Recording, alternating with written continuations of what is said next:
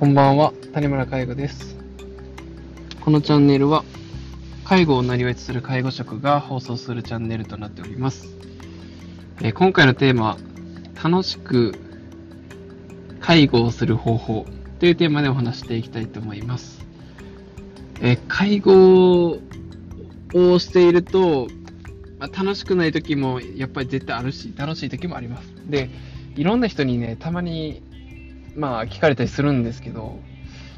楽しく介護したい。でもどうしたら、どうすればいいんでしょうっていうような質問ですね。楽しく介護をしたいと思ってるけども、楽しく介護はできないっていう、まあそういう方が結構いてて、まあ実は今日もそういう方とお話をしてたんですけど、楽しく介護するためにはどうしたらいいんだろうですね。これについてはもう答えは超絶シンプルだと僕は思ってます。僕的な、谷村介護的な答えとしては、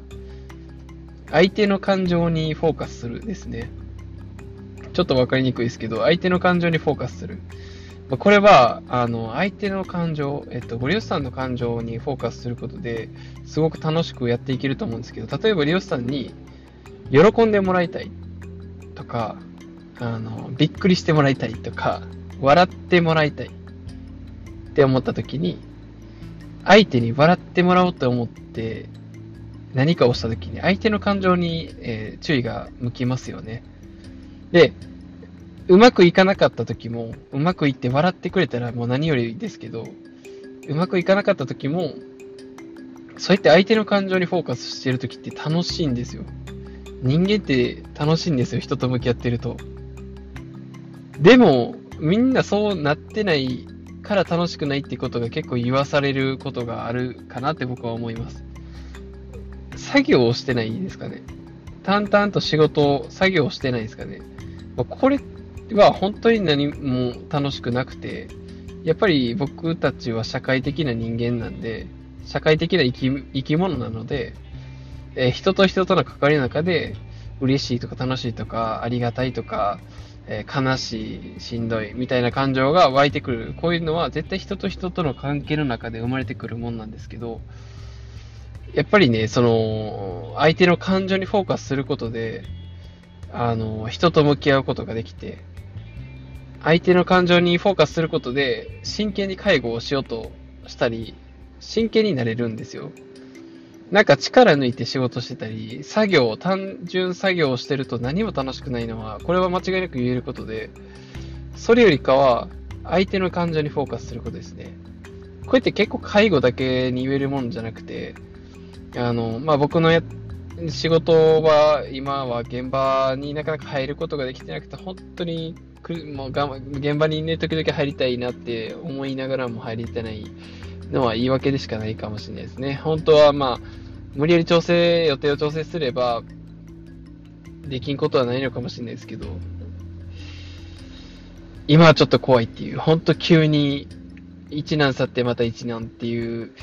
コロナの状況で、ちょっとどうしても今は入れないっていうちょっと言い訳しながらも、ダメダメな、えー、まあ話それ、話それました。話それました。すいません。えっと、何の話だったっけ？えーはい。あの、現場のね、仕事をなかなか入れてないんですけど、まあその中でもやっぱり僕の仕事は、えー人と人との関わりが絶対あって、で相手の感情にフォーカスをしようと心がけてます。そうすることで仕事は楽しいので、まあ、先週の Facebook ページでも投稿した話に触れると、まあ、おとつい、昨日、昨日か。昨日ですね。Facebook ページで投稿した話があるんですけど、あ、そこにもあの、ね、うちの働く、えー事業所の中に素敵な PTOT さんがいてると。でこの素敵な PTOT さんになんとか、こう、将来、キャリアアップしてもらいたいし、なんとか会社の中でもっともっと活躍してもらいたい。今じゃまだまだくすぶっている部分じゃ、があるんじゃないかって僕は思ってて、で実際その、えーその PTOT さんも、えー今の将来に対して主任管理者になれるポストが、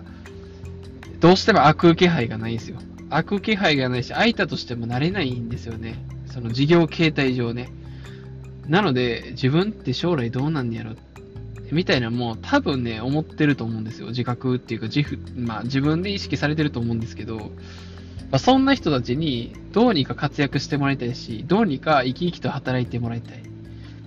本当そう思うわけなんですよ。でそれっていうのは相手の感情、その PTOT さん、素敵な PTOT さんの感情にフォーカスして仕事をしてるから、まあ、こういうことを考えてるときってすごい楽しいし、こういうことを実現するために動いてるときってすごい楽しいんですよね。まあ、こんな風にやっぱ仕事を楽しくしよう。まあ、そもそも介護だけじゃなくて仕事を、まあ、仕事だけじゃないかもしれないですけど、まあ、そう言っていくやっぱ話がどんどん広がっていっちゃうので、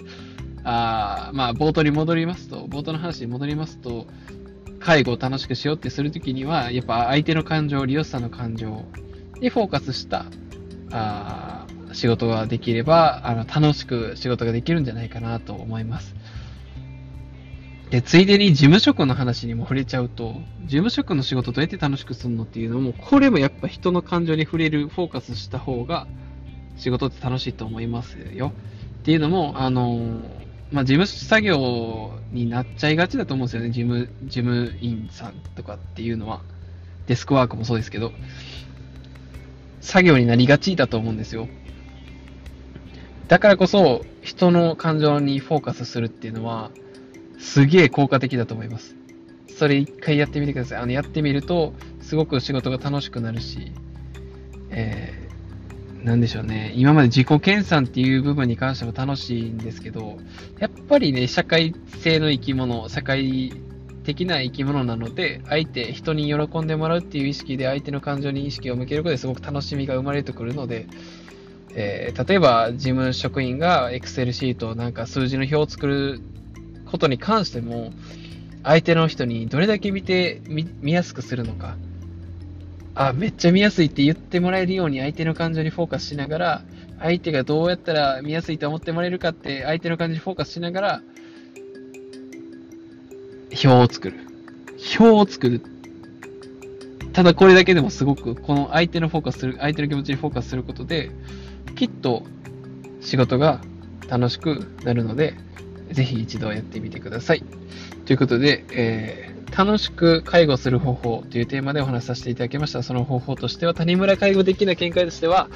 相手の感じにフォーカスをすることで仕事は楽しくなるよというお話でした。